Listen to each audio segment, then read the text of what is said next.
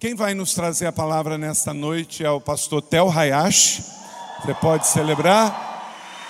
Seja muito bem-vindo, a casa é sua. Deus abençoe muito. Obrigado. Pode celebrar mais, não pode?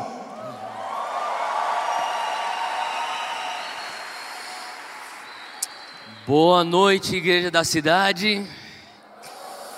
Quantos estão com fome por mais de Jesus? Faz barulho, você está com fome por mais de Jesus aí. Glória a Deus, para mim é uma honra eu poder estar aqui de volta, Pastor Carlito, Pastor Marcos Madalena, todo o pessoal eu amo tanto, é, como família para mim, eu amo o que Deus está fazendo aqui. Eu creio muito que o Senhor levantou esse lugar para literalmente fazer aquilo que é, o Pastor Carlito fala tanto sobre inspiração e aqui é um lugar que nos inspira. Toda vez que eu vim para cá, eu sou muito inspirado. Sabe, uma das coisas que eu creio que esse lugar carrega é uma mensagem. Existem muitas pessoas que sabem pregar uma mensagem que traz vida. Só que tem algumas pessoas que pregam a mensagem porque elas são mensagens vividas. E eu creio que esse lugar é um, é um símbolo e um fruto de uma mensagem vivida de fé e de inspiração Quantos aqui são gratos por seus pastores aqui? Levantou a mão. Será que a gente consegue dar uma salva de palmas de honra para os nossos pastores aqui da igreja da cidade? Glória a Deus. Deus abençoe vocês cada vez mais. Galera, é um prazer eu poder estar aqui com vocês. Eu, é, para mim é uma honra, que nem eu já disse. É, quantos aqui já ouviram falar do Dunamis? Levanta a mão se já ouviu falar do Dunamis, beleza? Eu quero, eu quero só fazer aqui o, minhas burocracias aqui rapidinho. Eu trouxe três livros que tem muito a ver com a coisa do Dunamis, tem outras coisas do Dunamis lá atrás também. Então, rapidamente, antes de você é, sair para casa, passa lá, é, confere o que a gente trouxe. Eu trouxe esse livro aqui chamado Reino Inabalável, é o meu último livro. Eu falo muito sobre o que é você viver o reino de Deus fora das quatro paredes da igreja eu amo a igreja, eu sou pastor de igreja local. Na verdade, eu sou fruto de pastores, então, uh, meus pais, uh, eu sou filho de pastor, eu sou neto de pastor, sou sobrinho de pastor. Lá em casa tem primo que é pastor, até cachorro lá em casa é pastor. A gente tem um pastor alemão e, cara, minha vida inteira estava rodeado de pastores, mas eu entendi uma coisa: o reino de Deus é maior do que a igreja. E eu também entendi que o reino de Deus existia antes da igreja. E Jesus, antes de estabelecer a igreja em Mateus 16, com Pedro sendo a rocha, ele já vinha aqui na terra pregando sobre esse reino, esse reino que chegou. E eu falo muito sobre o que é esse reino que Jesus pregava e como que nós, parte da igreja, embaixadores deste reino aqui, podemos viver o reino de Deus, que nem já foi dito agora, fora daqui todos nós somos missionários, dentro da igreja somos ministros, todos os momentos somos adoradores. Mas quantos aqui entendem que você é um ministro e um missionário de tempo integral? Levanta a mão se você sabe disso. Amém? Eu falo o que é você viver o reino de Deus na tua faculdade, no teu trabalho, na vizinhança onde você mora. Eu vou pregar um pouquinho sobre isso aqui. Não deixa de conferir. Eu trouxe outro livro também da minha esposa Júnia, que mandou um beijo para todo mundo aqui. E ela escreveu esse livro que foi lançado recentemente, Nada Mais Importa.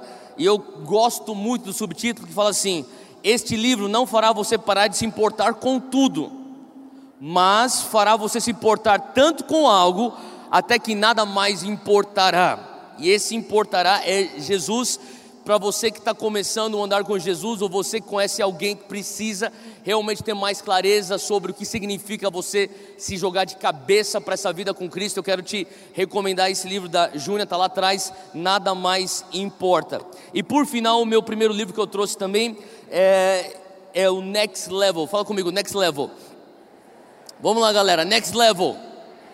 O que significa em inglês o próximo nível e vira para quem está do teu lado e profetiza sobre essa pessoa, fala assim, ó, o teu próximo nível, olha nos olhos até ficar desconfortável, fala de verdade, fala assim, ó, o teu próximo nível vai começar no final da tua zona de conforto.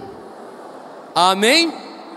Eu falo sobre mentalidades que você precisa quebrar para você entrar nesse andar que é de glória em glória, ou andar de um próximo patamar que Deus tem para você. Agora, vira para aquela pessoa que você acabou de ignorar e fala assim: que bom que você está do meu lado. Fala assim: que bom que você é filho de Deus. Fala assim: que bom que Deus pôs o DNA dele em você. Fala assim: ó, Deus é generoso. Você também é generoso. Quando o culto terminar, exerça a generosidade. Passa lá na lojinha compra um livro do teu para mim, em nome de Jesus, amém. Amém? Aê!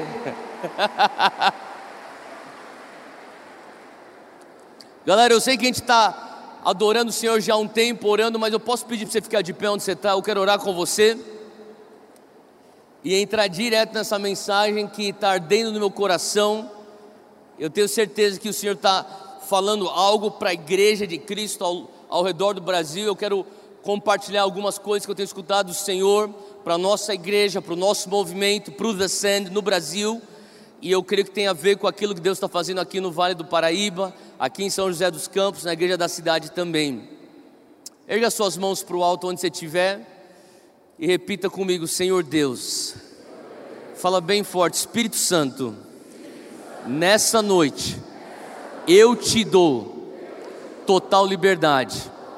Hoje à noite, Deus, eu te dou permissão, me confronta com a tua verdade. Hoje à noite, Espírito Santo, me consola com teu abraço. Hoje à noite, Deus, acima de tudo, eu quero sair daqui transformado. Por isso, ó Pai, eu te peço, renova minha mente, metanoia. Vamos lá, fala comigo, metanoia, para que eu venha experimentar transformação. Toca-me, Senhor. Põe tua mão no teu coração. Repita comigo, Senhor Deus, me ensina a amar. Eu quero te amar mais. Eu quero te amar melhor para amar o meu próximo como a mim mesmo. Hoje à noite, Deus, renova em mim o primeiro amor. Renova em mim, Deus, uma paixão pela tua presença, um zelo pela tua palavra. Eu quero mais uma vez me apaixonar por ti. Acende um fogo em mim que eu não vou conseguir conter e nem controlar. Me consome, Deus, com fogo e um zelo por ti, em nome de Jesus. Se você orou isso com fé, aplauda Jesus onde você está.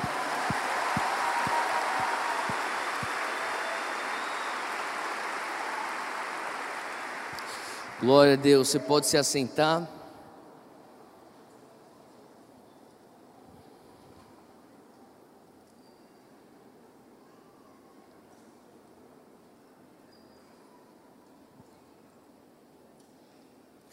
Abra aí comigo em Ezequiel, capítulo 47. Hoje eu quero compartilhar sobre esse rio de Ezequiel, o que ele representa e como que isso, que esse rio que carregava diversos níveis, Jesus de certa maneira ele ele exemplificou esses níveis no seu ministério público.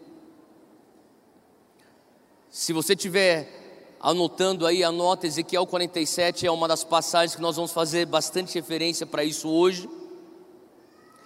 Mas aqui, eu, só para trazer um pouco de contexto, o profeta é, Ezequiel, ele, no capítulo 40 de Ezequiel 40, ele está tendo uma visão, ele é levado a, um, a uma experiência sobrenatural. Fala comigo, sobrenatural. Quantos aqui entendem que nós servimos um Deus do sobrenatural? Você acredita nisso? Se o teu cristianismo não está desafiando as leis naturais da física, tem alguma coisa que nós estamos ainda aquém. Você concorda comigo? Deixa eu só deixar uma coisa bem clara: que Jesus não morreu na cruz para você ser só um bom cidadão. Jesus não morreu na cruz só para que eu e você viéssemos exercer boa cidadania.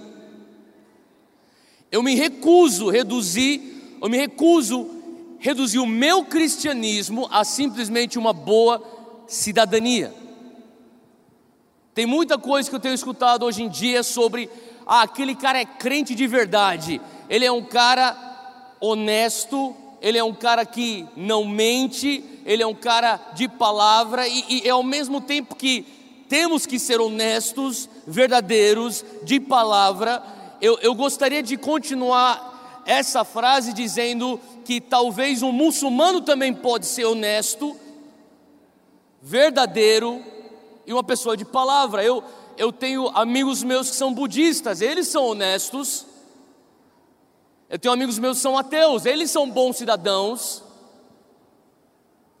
Jesus não morreu na cruz para que eu e você viéssemos simplesmente ser bons cidadãos. Você não precisa ser evangélico para ser um bom cidadão. Ser um bom cidadão é uma questão de ética, uma questão de uma, um, uma consciência cívica. Você não precisa de Cristo na cruz para ser uma pessoa que é honesta.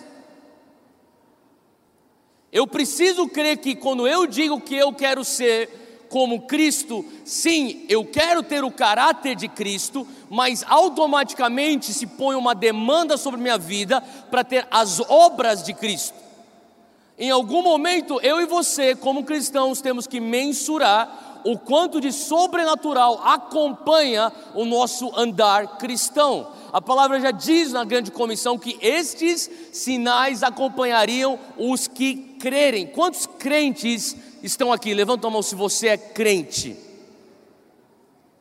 Sabe, a verdade é que os sinais já deveriam estar nos acompanhando, e eu creio que nós estamos vivendo dias onde existe claramente um aumento dos sinais, e quando nós falamos sobre sinais, é óbvio que nós estamos dizendo o miraculoso, o sobrenatural. Toda vez que você vê a palavra sinais no Evangelho de João, se refere ao milagre, e, e nós sabemos que Jesus está apontando para uma igreja onde o sobrenatural se torna algo natural, é da vontade de Deus que que você viva naturalmente o sobrenatural. E quando Jesus chega aqui na terra, a única coisa que ele faz em Marcos 1,15, basicamente é o resumo da mensagem dele, ele fala quatro coisas. A primeira coisa é: o tempo é chegado. O que quer dizer o tempo é chegado? Você talvez, se quiser, abra em Marcos 1,15 ou anote ou leia depois, não está aqui no meu texto, mas eu estou sentindo de compartilhar isso. Marcos 1,15 diz: o tempo é chegado. O que significa é uma afirmação que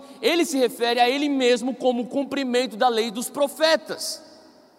Eu sou o Messias, basicamente é isso que ele está falando. O tempo é chegado, o reino está aqui, a segunda afirmação dele. Ele inaugura o reino de Deus agora. Então, Theo, quer dizer que o reino de Deus está aqui agora? Sim, o reino de Deus está aqui agora. Por quê? Porque Jesus falou que ele trouxe o reino de Deus aqui agora. Bom, eu pensei que o reino de Deus viria na segunda vinda de Cristo. Ele vem na sua plenitude, mas está inaugurado aqui agora.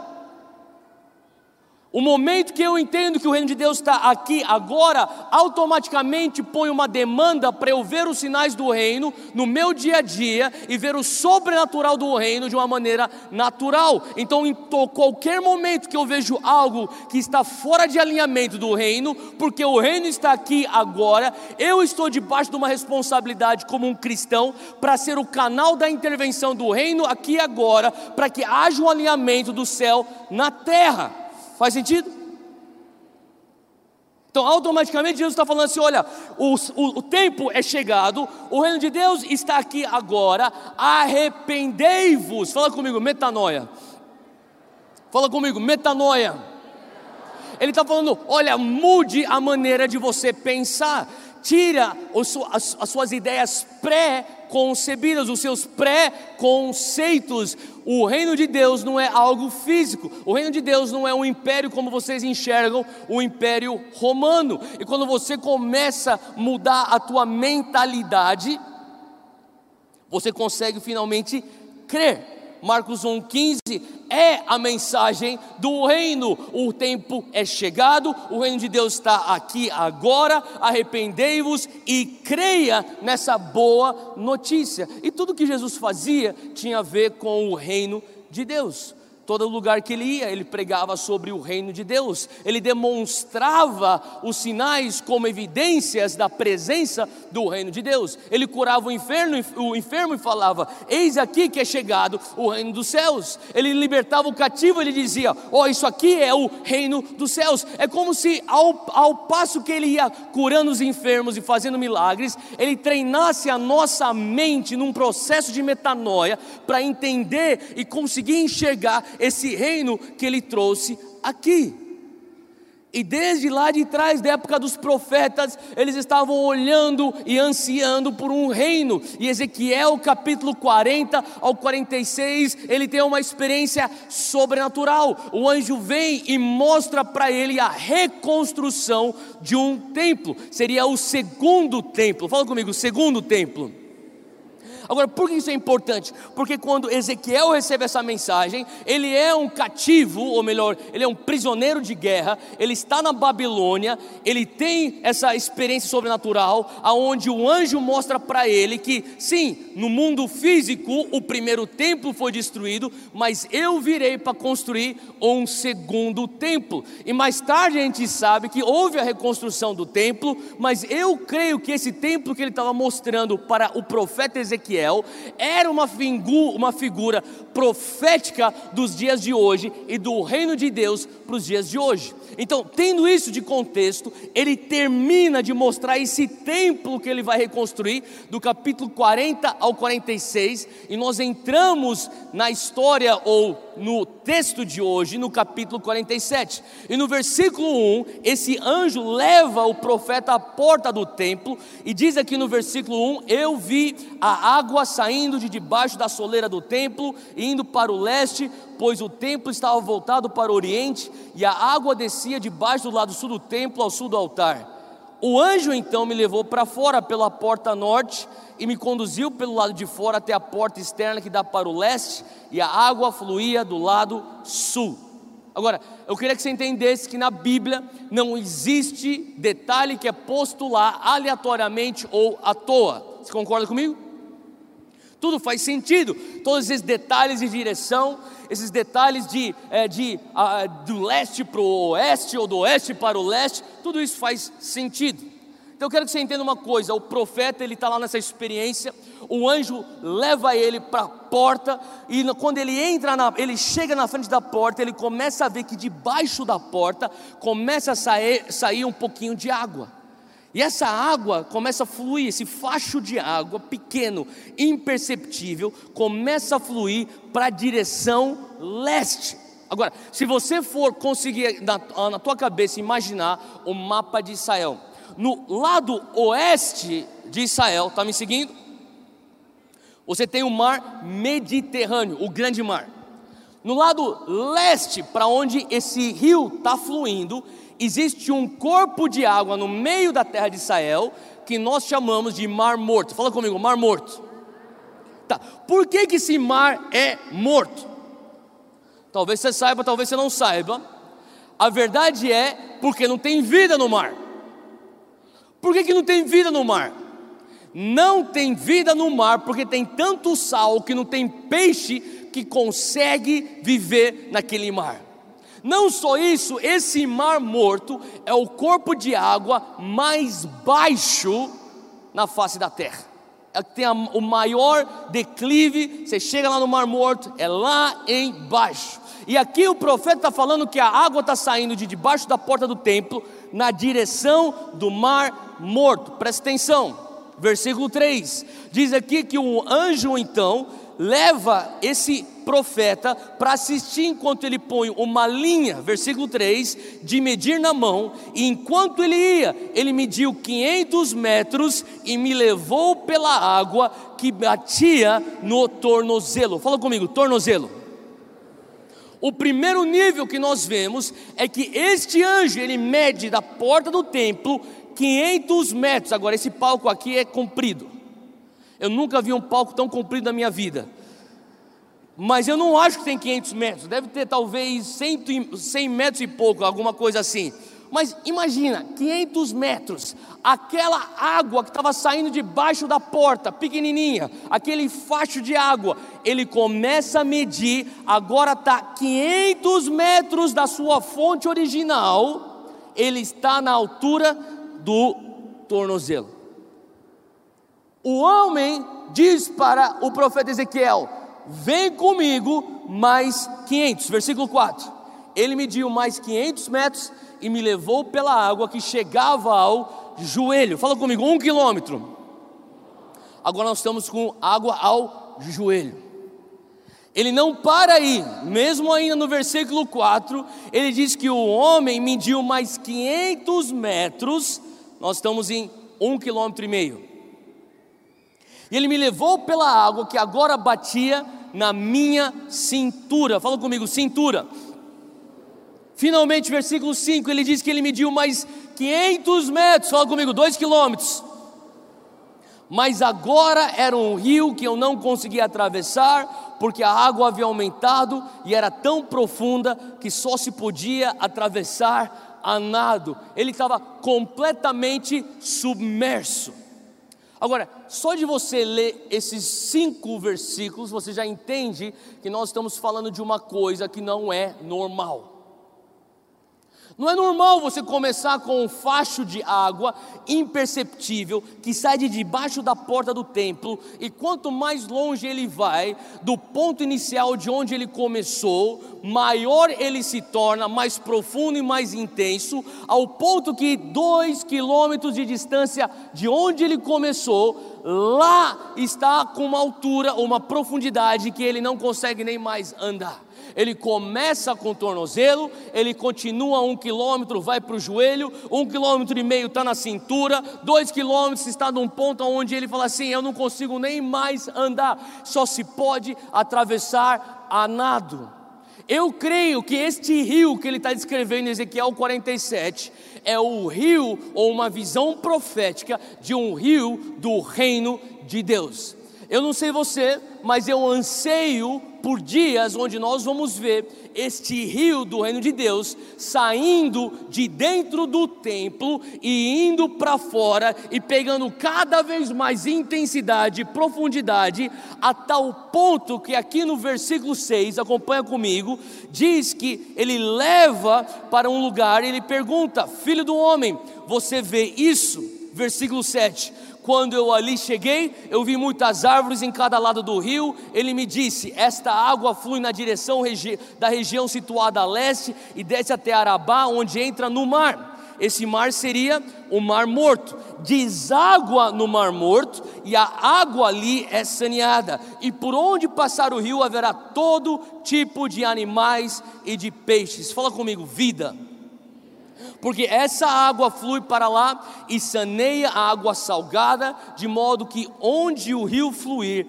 tudo viverá. Os pescadores estarão ao longo do litoral, desde o Enguede ao Englaim, haverá locais próprios para estender as redes, os peixes serão de muitos tipos, como os peixes do mar grande. Pula comigo o versículo 12 diz: As árvores frutíferas de toda espécie crescerão em ambas as margens do rio, suas folhas não murcharão e os seus frutos não cairão, todo mês produzirão, porque a água vinda do santuário chega a elas, seus frutos servirão de comida, e as suas folhas de remédio. Fala comigo, vida. Fala comigo, frutificação. Fala comigo, produtividade. Fala comigo, provisão. Fala comigo, cura.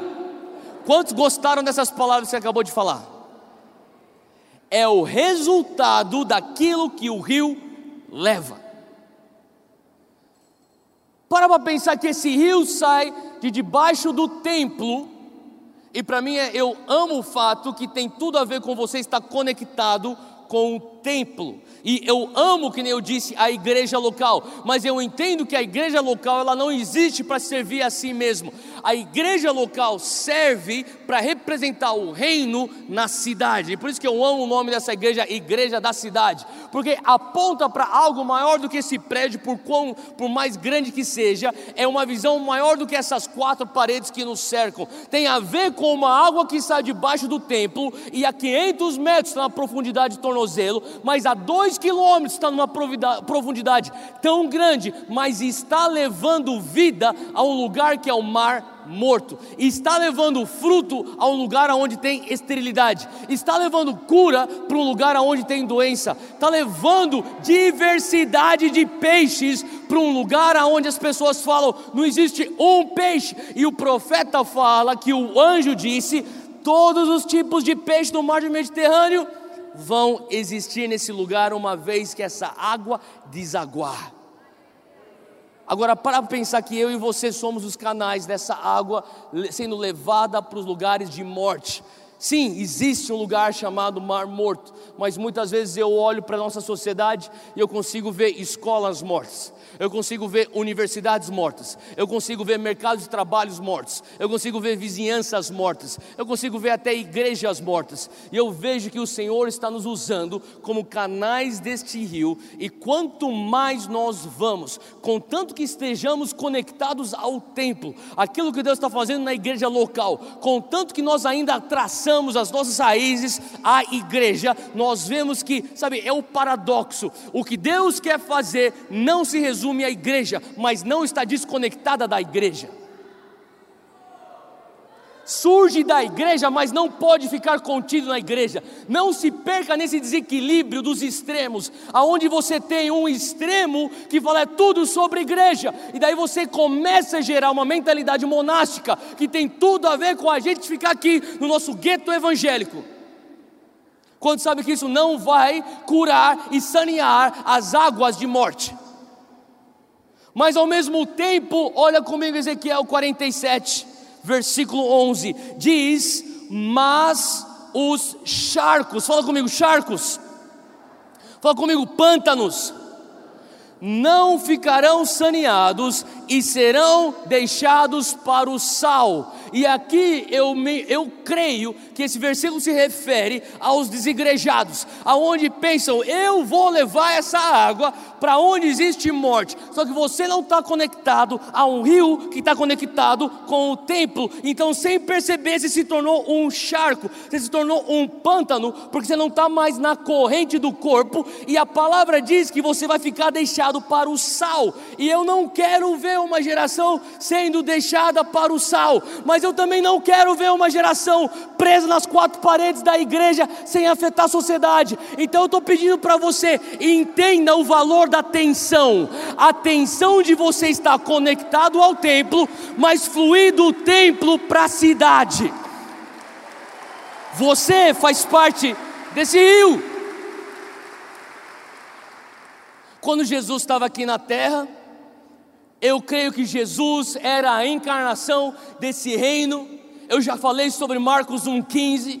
Todo lugar que ele ia, se você recordar, ele basicamente fazia quatro coisas. O, o, o ministério público de Jesus se resumia a quatro ações. Ele ensinava o reino, Jesus pregava o reino, Jesus curava os enfermos e Jesus expulsava demônios. Agora, talvez você pense qual que é a diferença entre eu ensinar o reino e eu pregar o reino. A diferença, na verdade, é bem simples. Eu lembro um professor meu no seminário falava toda vez que Jesus está ensinando algo, ele está explicando algo. Agora, quando ele prega, muitas vezes ele está proferindo algo. E ele profere no espírito, e tantas vezes ele está proferindo o reino de Deus no espírito, pessoas estão olhando para ele como se aquilo que ele estivesse fazendo fossem nada mais do que palavras jogadas no ar, e Jesus então para aquele raciocínio, chamando um aleijado, ele tira o aleijado e fala: Eis aqui que é chegado o reino. O reino que há 15 segundos atrás eu estava pregando e proferindo no ar. Porque quantos aqui entendem que tudo o que acontece no físico antes aconteceu já no espírito? Você e a tua circunstância que te rodeia é o resultado das suas declarações. Eu realmente creio que o momento que nós estamos vivendo como nação, eu realmente creio que esse embalo que existe sobre a nação do Brasil e que a nova geração, os jovens estão experimentando um caminho tão livre para nós exercermos os nossos ministérios, exercermos a nossa parcela na construção do reino. Eu realmente creio que muitas vezes não percebemos que só existe esses céus abertos na nação porque houve já décadas de pessoas orando, clamando, pais espirituais, mães espirituais nossos, avós espirituais nossos, que estavam rasgando os céus, proferindo coisas nos ares, e hoje nós estamos vivendo a concretização daquilo que eles proferiram nos ares. Não deixe de pensar que aquelas, aqueles relógios de oração, que as vigílias, que os atos proféticos, que os jejuns corporativos não rasgaram o céu sobre o Brasil. O fato que você tem jovens, adolescentes em praça pública do norte ao sul do Brasil, do leste ao oeste do Brasil, dando berros e se juntam milhares de adolescentes se entregando para Jesus, não é porque essas pessoas são eloquentes, não é porque essas pessoas conhecem muito teologia, é pelo fato que teve uma geração antes da minha geração, antes da nossa geração, que pagou o preço no, com o joelho no chão, com jejum, com oração, e hoje nós temos céus abertos sobre a nossa nação.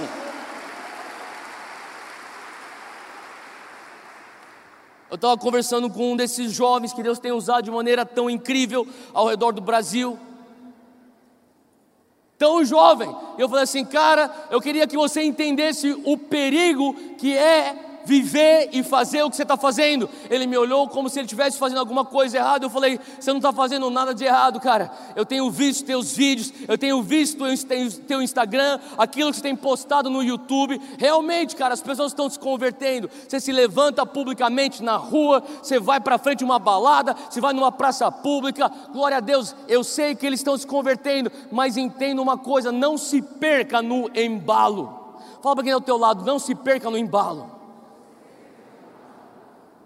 Tenha sobre, cara, fica bêbado no espírito, por favor, mas tenha sobriedade naquilo que Deus está fazendo na nação.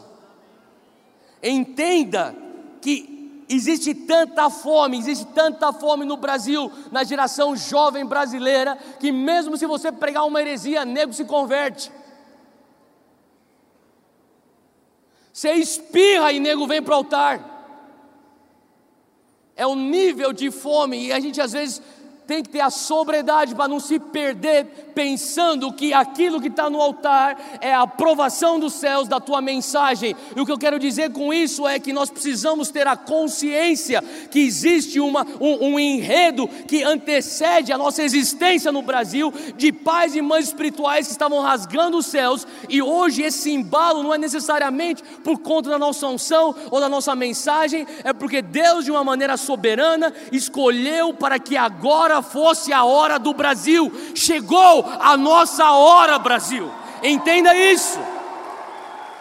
Você está debaixo de uma janela de oportunidade, eu estou debaixo dessa janela de oportunidade. Esse momento carece sobriedade, e ao mesmo tempo, aquilo que está escrito lá em 1 Crônicas, que acontecia com os filhos de Sacar, o discernimento dos tempos.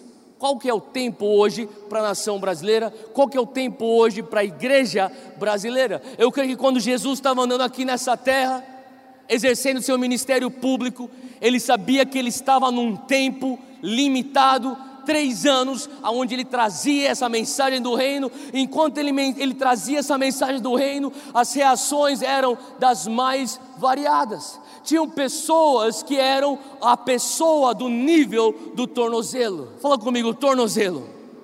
Abre aí comigo em Mateus capítulo 9, versículo 8.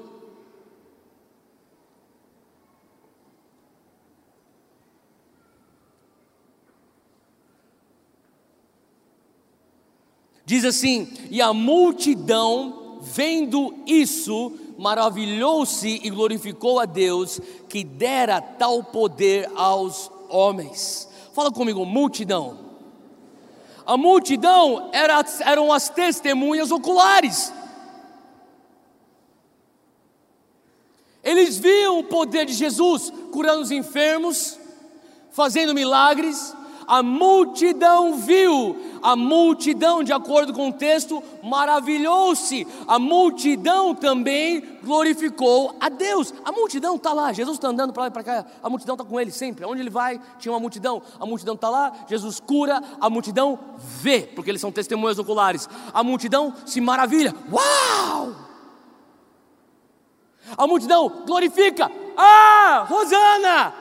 Mais tarde a multidão grita: crucifica-o! Multidão. A multidão, abre comigo em Mateus capítulo 12, três capítulos para frente, versículo 15. Jesus, Mateus 12, 15. Jesus, sabendo disso, retirou-se dali e acompanhou uma grande multidão de gente, e ele curou a todos. Fala comigo, multidão de gente. Jesus está andando, ele está na verdade está querendo fugir da multidão. A multidão não deixa Jesus em paz. A multidão fica atrás de Jesus. Eles começam a trazer os enfermos. Jesus está tentando fugir. Eles estão trazendo os enfermos. Jesus está tipo cheio, uh, uh, cura os caras e sai correndo. É tanto, é tanta multidão, tanta demanda. A multidão segue Jesus constantemente. Mateus 13, próximo capítulo, versículo 34 diz assim: tudo isso disse Jesus por parábolas à multidão. Fala comigo, multidão. E nada lhes falava sem parábolas. Aonde Jesus estava, ali estava uma multidão. A multidão são pessoas que se contentam experimentar o reino de Deus a nível do seu tornozelo. Jesus, que era essa, essa expressão do templo, de onde carregava a essência do reino dentro dele, ele está andando pela Palestina, pela Galiléia. Jesus está andando e pessoas começam a ter um contato com Jesus na profundidade de tornozelo e tinha multidões que estavam escutando Jesus, e eles chegavam e falavam assim: O que está acontecendo? Pô, esse Jesus aí, cara, mas o que, que ele está fazendo? Cara, esse Jesus aí está pregando aí, falando umas parábolas, aí já fazem oito horas. Uau! E a multidão escutava parábolas. A multidão também assistia Jesus curar um enfermo, 38 enfermos, 82 enfermos, 144 enfermos, e Jesus não parava, e as pessoas estavam tipo, uau! Mas no final do dia eles simplesmente eram multidão. Fala comigo, tornozelo. Quem que gosta da praia? Levanta a mão, você gosta da praia. O que, que a gente faz quando a gente chega na praia? Eu não sei você, mas quando eu chego na praia, às vezes eu chego tão feliz que nem um bom paulista, fico tão feliz de estar na praia. Daí eu chego, eu deixo as minhas coisas na areia e eu saio correndo e eu vou para onde está a água. Quem faz isso? E você observa a onda indo e vindo, indo e vindo, e a água toca no teu tornozelo, ela toca no teu pé, e você vira para o teu amigo e fala: Pô, a água tá boa hoje, hein? Você não faz isso? E daí você fala assim, cara, vamos caminhar na praia? E você caminha. Eu sei que quando eu vou com a Júnia para a praia, às vezes a gente fica andando na praia, conversando, e daí a água está batendo no nosso tornozelo, a gente está andando, isso antes de a gente ter filhos. Hoje a gente tenta ficar, guardar os filhos para eles não se afogarem no mar. Mas, a gente está andando na praia, de repente, depois de, sei lá, meia hora está andando, você fala, vamos voltar e você volta para onde você deixou suas coisas. Está andando na praia, está caminhando e a água vindo, batendo no teu tornozelo e indo. E sabe por que você pode fazer isso? Porque quando você está experimentando a água no teu tornozelo, no final de tudo, você sempre tem autonomia do teu andar.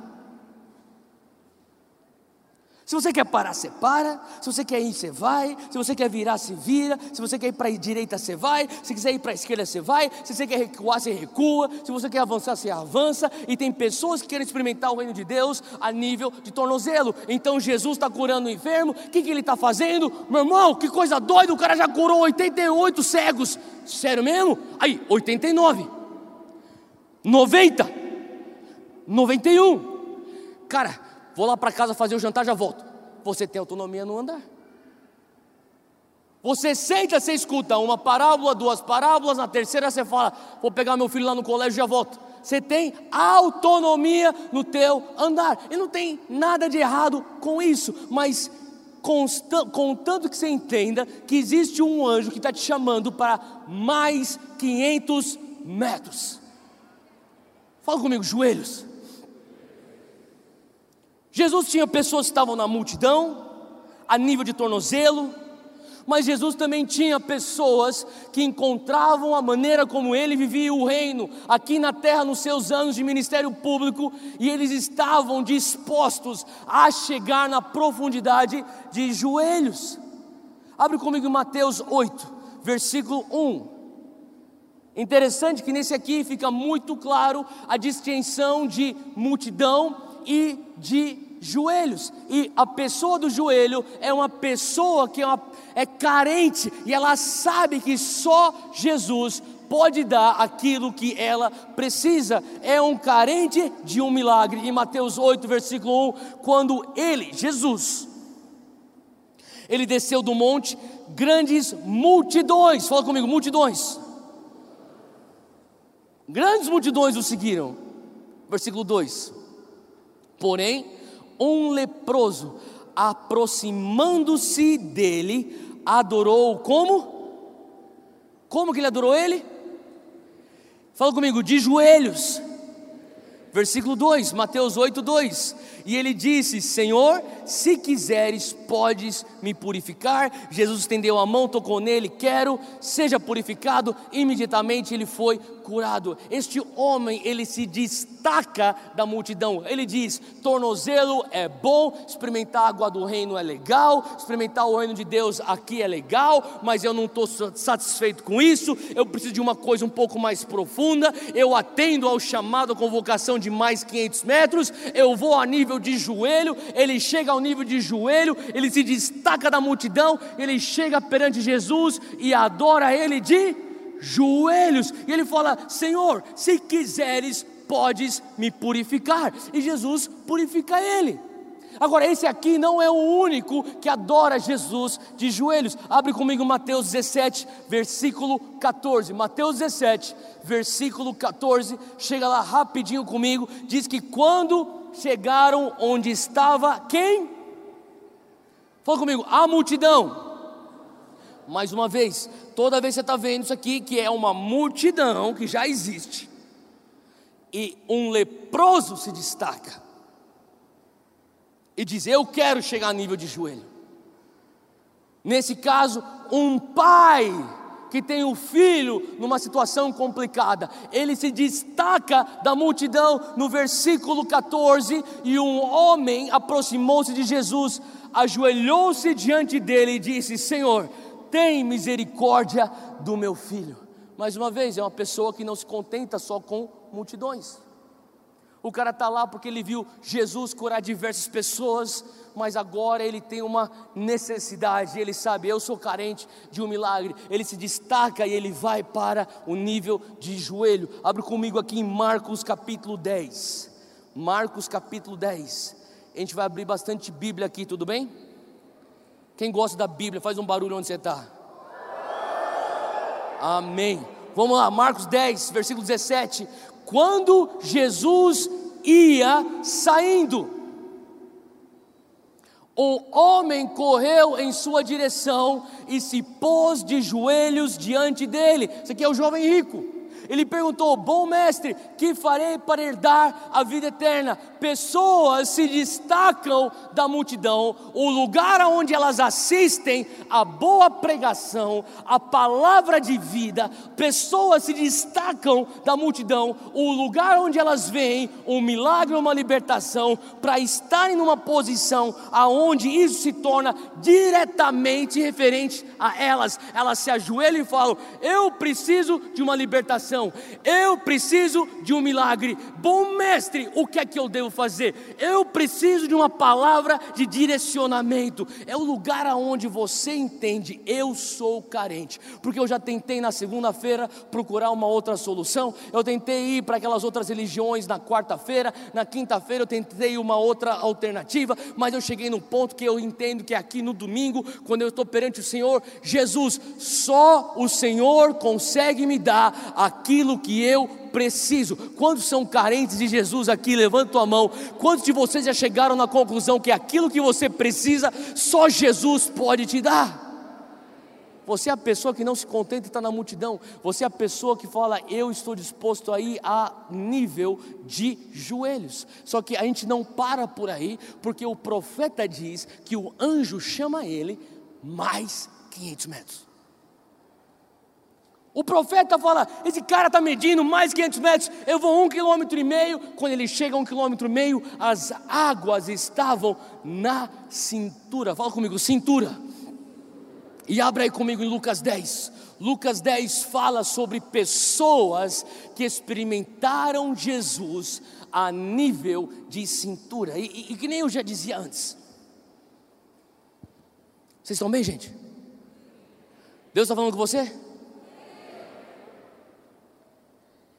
Eu já dizia antes, sabe? Na Bíblia, nenhum detalhe é por acaso. Quem dá glória a Deus por isso? Ele não fala canela, ele não fala fêmur, ele fala tornozelo, ele fala joelho e ele fala cintura. Por que cintura? Porque cintura é a região dos seus órgãos reprodutores. E quando ele fala sobre essa região, da cintura tem a ver com você reproduzir quem você é. E quando Jesus chega em Lucas 10, ele olha para os seus discípulos, os seus 70, e ele diz no versículo 1: Depois disso, designou o Senhor ainda outros 70 e mandou-os adiante da sua face de dois em dois a todas as cidades e lugares onde ele havia de ir. Lucas 10, versículo 2. E dizia-lhes: Grande é em verdade a seara, mas os obreiros, fala comigo, os obreiros. Os obreiros são aqueles que estão no nível da cintura. A multidão é o nível de tornozelo. O carente é o nível de joelho. Os obreiros são os níveis, ou o nível da cintura. Teu, por que, que os obreiros são o nível da cintura? Porque aqui no versículo 2 ele diz: os obreiros são poucos. Mas orai, rogai ao Senhor da seara que envie mais obreiros, fala comigo, obreiros, para a sua seara. Agora preste atenção no capítulo 10 e pula comigo para o versículo 9 capítulo 10, versículo 9, ele está dando ordem e direção a esses obreiros. Ele diz: quando vocês forem, vocês têm que fazer o seguinte, versículo 9: Curai os enfermos que nela houver, e dizei-lhes: É chegado a vós o quê? O quê? O quê? O reino de Deus. Desculpa, gente, é que esse lugar é tão grande que eu não escuto vocês. Vocês estão comigo? Beleza, vamos lá. Versículo 17. Pula para o 17.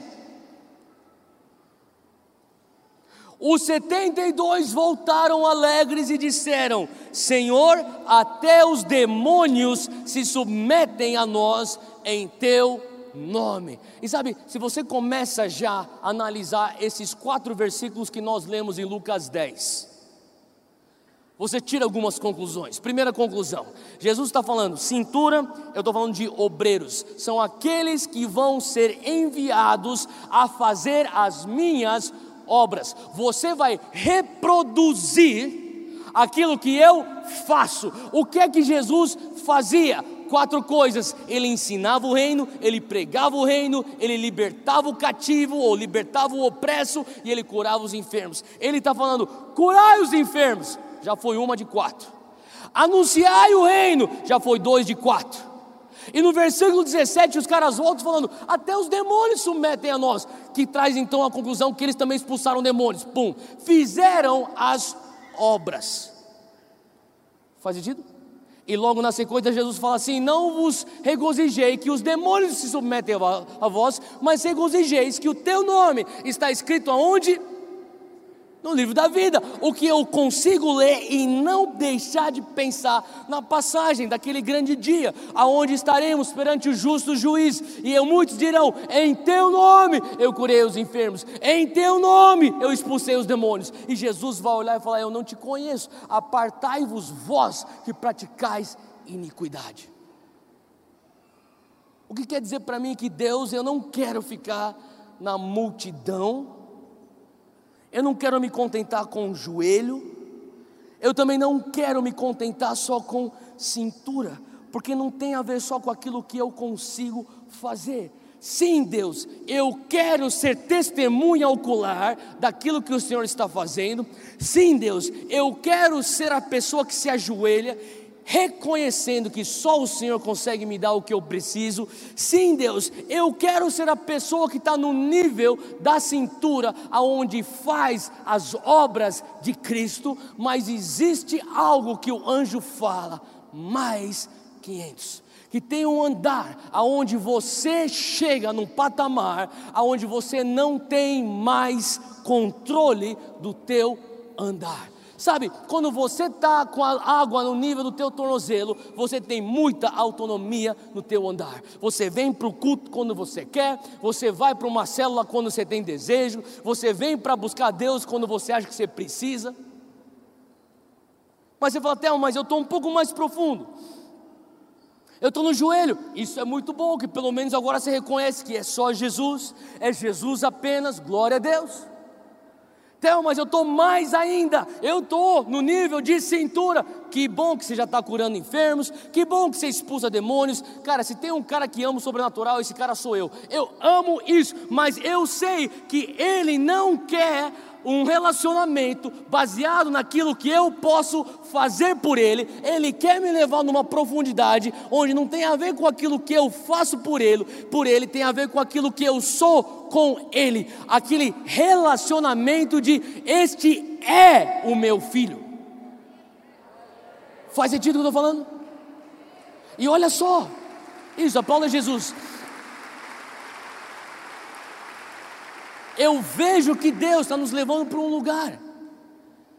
Sabe, eu, eu, lembro que quando eu era moleque e, e, e, eu crescia, eu cresci em São Paulo, eu morava num prédio que tinha uma piscina e quando eu era pequeno, cara, eu, eu ficava lá com uns 12 anos de idade com meus amigos na piscina.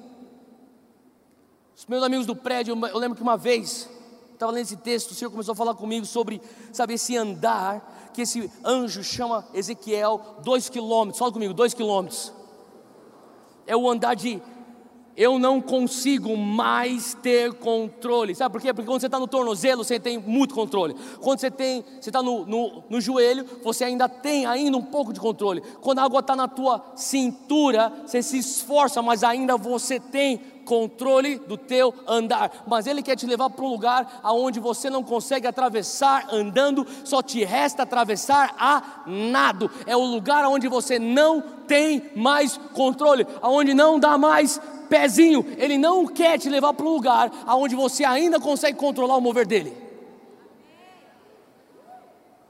E quando eu era pequeno, 12 anos de idade, eu ficava na piscina com meus amigos, eu gostava de ficar na, lá com meus amigos no fundão da piscina do prédio.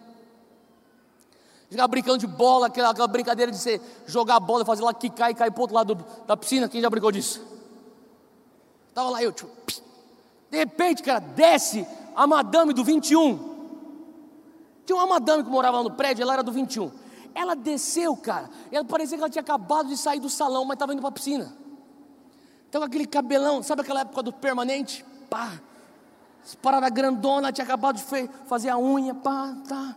Ela chegou lá com o roupão dela, foi lá para o canto da, do, do, da, da piscina das criancinhas do raso, tirou, botou na cadeira, deitou para tomar o sol. E a gente, tipo, deixa ela lá, a gente está aqui. brincando com a bola, de repente a gente vê, ela se levanta da cadeira e ela começa a entrar pelos degraus, sabe aquelas piscinas que tem os degraus que são estão entrando que é no rasinho e depois você vai indo, vai entrando por mais fundo e ela começou a andar e a água tocou no tornozelo, ela foi e chegou a água no joelho, ela continuou, a água chegou no, na cintura, eu estou vendo que ela está vindo na nossa direção e daí ela fala: Meninos, não me molhem. Tipo, a gente olhou para ela, aquela perua doida, e eu estou aqui no meu canto, com a bola na mão. E daí ela começa, tipo, não, não acredito, ela está vindo para nossa direção. Ela fala assim, meninos, não me molhem. Daí ela começa, só que não vai, daqui a pouco está indo num lugar tão fundo que não está dando mais pé. E daí ela tá, começa a vir assim, ela começa a nadar, ela começa a nadar, só que ela acabou de sair do salão, então ela não quer estragar o cabelo.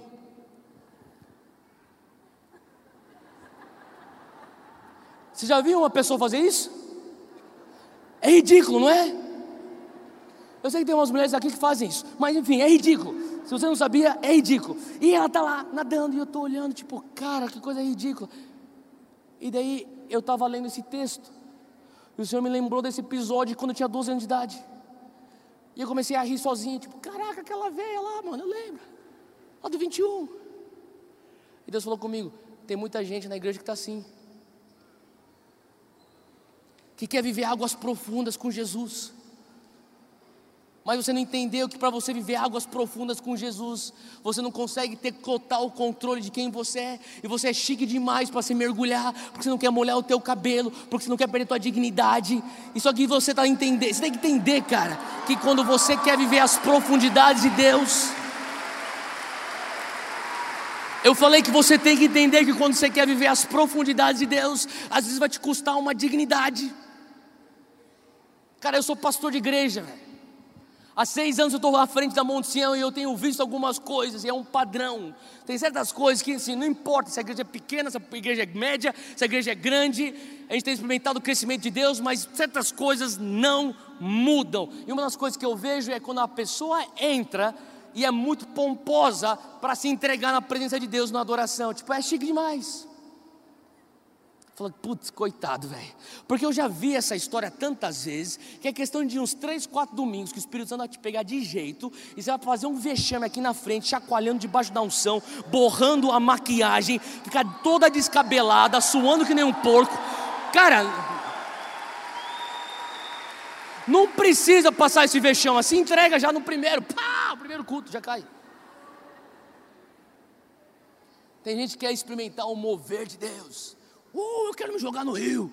Vai te custar alguma coisa. O que vai mais te custar é controle. Um dos meus mentores é um homem chamado Randy Clark. Ele falava para mim assim: Tel, não existe avivamento sem bagunça. Você quer avivamento? Você vai ter que saber lidar com a quebra de rotina. Você está pronto para você clamar por avivamento na tua igreja? Eu quero avivamento na minha vida. Você está pronto para o Espírito Santo quebrar a tua rotina? Quando foi a última vez que você fez o teu devocional e o Espírito Santo invadiu o teu devocional que você se atrasou para o trabalho? Quando foi a última vez que você estava orando em línguas, no Espírito, cantando cânticos espirituais enquanto está dirigindo, escutando um louvor, uma adoração, e de repente o Espírito Santo chega no teu carro, você não consegue nem mais se conter, você tem que uh, botar no acostamento, precair.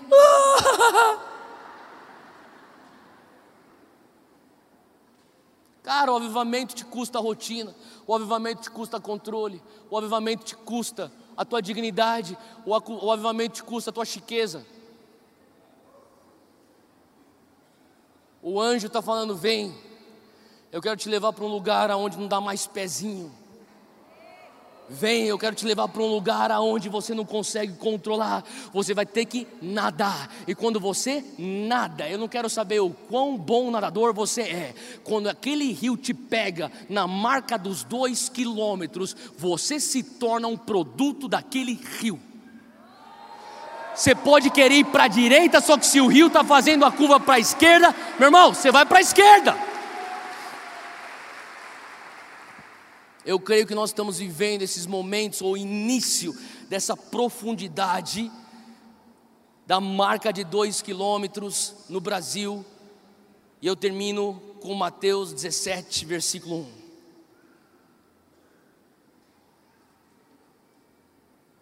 Quem são aqueles que estão dispostos a experimentar o rio na profundidade de submersão? São esses amigos íntimos de Mateus 17, que seis dias depois, Jesus tomou consigo Pedro, Tiago, João, os conduziu em particular a um alto monte. Fala comigo, particular. Galera, eu amo conferências. Vocês têm a semana da virada. Lá na Monte Sião nós temos as sete noites em Sião. Cara, eu amo esses eventos. Nós temos conferências. Eu não sou contra eventos. A gente tem cultos de domingo também. Eu amo os cultos. Mas eu entendi uma coisa: tem certas coisas que você vai receber durante a semana da virada, tem certas coisas que você vai receber em conferências, você vai receber em cultos, até em células, mas tem certas coisas que Deus reserva para o particular. E você pode pingar de igreja em igreja, de culto em culto. Tem certas coisas que ele só vai liberar para você. Fala comigo, alto monte. O alto monte é aquele lugar que talvez não seja literalmente o pico de um monte, seja debaixo da escada da tua casa, seja o banheirinho que é o teu lugar de oração, seja o teu cantinho ou no teu guarda-roupa onde você ora, só que é o lugar onde você construiu um histórico com Deus. E o que eu temo é que a gente está no embalo de conferências, de ajuntamentos, de eventos, e tem uma geração que pensa que já que Deus está aparecendo, eu não preciso construir o meu particular. E nesse lugar de profundidade, meu irmão, você tem que ter um histórico com Deus. E aqui ele leva esses caras para terem um histórico com ele. Eles vão para o alto monte, e no versículo 2 ele transfigurou-se diante deles, e o seu rosto resplandeceu como o sol, suas vestes se tornaram brancas como a luz. E eis que lhes apareceram Moisés e Elias falando com ele. E Pedro tomando a palavra, talvez, não sei o que Pedro está pensando quando está falando isso, mas ele está falando alguma coisa aqui. Senhor, bom é estarmos aqui. Eu não consigo não ler isso aqui e não rir, porque eu acho que Pedro está tão apavorado com aquilo que ele está vendo, ele começa a falar umas coisas que não tem nada a ver. Ele fala assim: bom é estarmos aqui, se queres, façamos aqui três tabernáculos, um para ti, um para Moisés e um para Elias. E está, olha que clássico, essa, essa, frase é clássica do versículo 5. E estando ele ainda a falar, o que quer dizer que Deus interrompeu ele. Tipo, cala a boca, Pedro, deixa eu falar. Eis que uma nuvem luminosa os cobriu, e da nuvem saiu uma voz que dizia: Este é o meu filho amado, em quem me comprazo, escutai-o. Se você for olhar para essa, essa, essa experiência do Monte da Transfiguração, humanamente falando, não faz sentido. Quem que Jesus curou? Ninguém. Para quem Jesus pregou? Ninguém. Ele multiplicou pão? Não que, que Jesus fez? Expulsou o demônio? Não. O que, que Jesus fez? Ele ressuscitou alguém? Também não. Por que, que ele deu essa experiência para os seus discípulos? Porque esses discípulos eram mais do que obreiros, eles eram mais do que servos, eles eram amigos, e Jesus fala hoje, nessa profundidade de lugares aonde você não consegue ter pezinho e só pode nadar eu quero te mostrar uma faceta de quem eu sou. Deus, mas, mas por que, que o Senhor quer mostrar isso? Porque eu quero. Porque com eles eu falo com parábolas, mas com você eu revelo mistérios. E aqui tem um mistério da transfiguração. Eu quero te mostrar uma outra faceta de quem eu sou. Sabe, eu sinto que Deus está querendo nos mostrar o valor de você quebrar a familiaridade. Sabe, sabe que Deus quer quebrar a tua familiaridade? Eu lembro que Deus estava falando comigo outro dia, eu estava no meu momento de busca diária dele. Eu falei, Deus, mas eu estou te buscando, que nem eu sempre buscava. Eu tô, tô... Você falou assim: não, mesmo, mesmo na tua busca por mim, você já criou uma rotina, uma coisa familiar. Eu quero quebrar isso. Sabe, e eu creio que para onde a gente está indo como geração, e eu quero falar para você que é 35 anos para baixo, levanta a mão. Você tem 35 anos de idade para baixo, levanta bem alto a mão. Aproveita que um dia você vai ficar velho, você não vai levantar a mão quando eu falar isso. Então vai lá. 35 anos, levanta a mão. Para baixo, 35 para baixo, levanta a mão bem alto. Faz assim. A grande maioria. Abaixa a mão. Deixa eu falar uma coisa. A gente está com um embalo que começou a nível de tornozelo e se tornou um embalo onde existe um convite para você se submergir. Eu quero pedir para você não se contentar com o tornozelo. Não se contente com o joelho. Não se contente com cintura. A expressão do reino que vai levar vida para o mar morto, que vai levar cura através das folhas das árvores, que vai levar frutos, que vai levar diversidade de peixes, é a expressão que se encontra na intimidade com o Espírito Santo. Sabe, eu, eu, eu quero fazer muita coisa para Jesus. Pessoas estão falando, Theo, que legal, você está bem ativo. Cara, eu sempre quis ser ativo. Desde que eu, comecei, eu disse sim para Jesus, eu sempre fui ativo. Mas eu entendi uma coisa. Teve uma vez que eu estava para sair para uma ministração e minha mãe falou uma coisa que nunca vou esquecer. Eu estava naquela pegada de viagens e tal, estava começando esse negócio, estava tão empolgado. De, eu ligava para minha mãe, mãe, tô indo agora os caras me chamaram. Acredita que os caras me convidaram, mãe, para pregar na igreja deles lá em Campinas. Estou indo lá para Campinas, ora por mim, mãe. Minha mãe orava por mim. Ela começou a ver que eu estava numa rotina frenética. Ela chegou e falou para mim assim um dia: Teófilo, vai lá e ministra, mas não esqueça quem você é, viva o teu nome. Eu não sei se sabia disso, mas o meu nome, Teófilo, significa amigo de Deus. Deus não quer que eu seja só obreiro de Deus. Deus não quer que você seja só um avivalista de Deus. Deus não quer que você simplesmente seja um ministro de Deus. Deus está procurando uma geração que vai simplesmente ser um amigo dele. Se você é um amigo de Deus, automaticamente você é um obreiro de Deus. Automaticamente você é um carente de Deus. Automaticamente você é uma testemunha ocular de Deus. Eu não sei onde você está hoje, mas eu quero te convidar hoje. Fica de pé onde você está, por favor. Existe um rio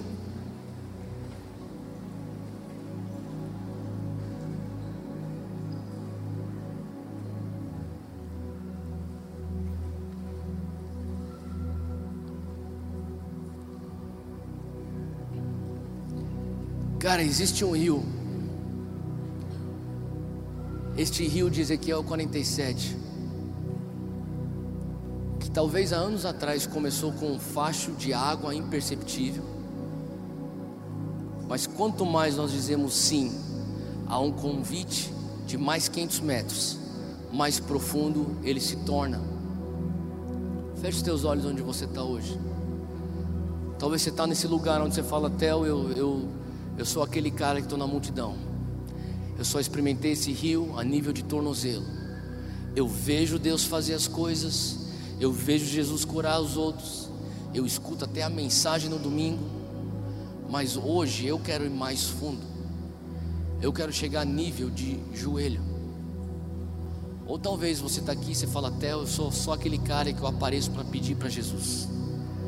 Eu sou o cara que está aqui de joelho, na clemência de joelho, na carência.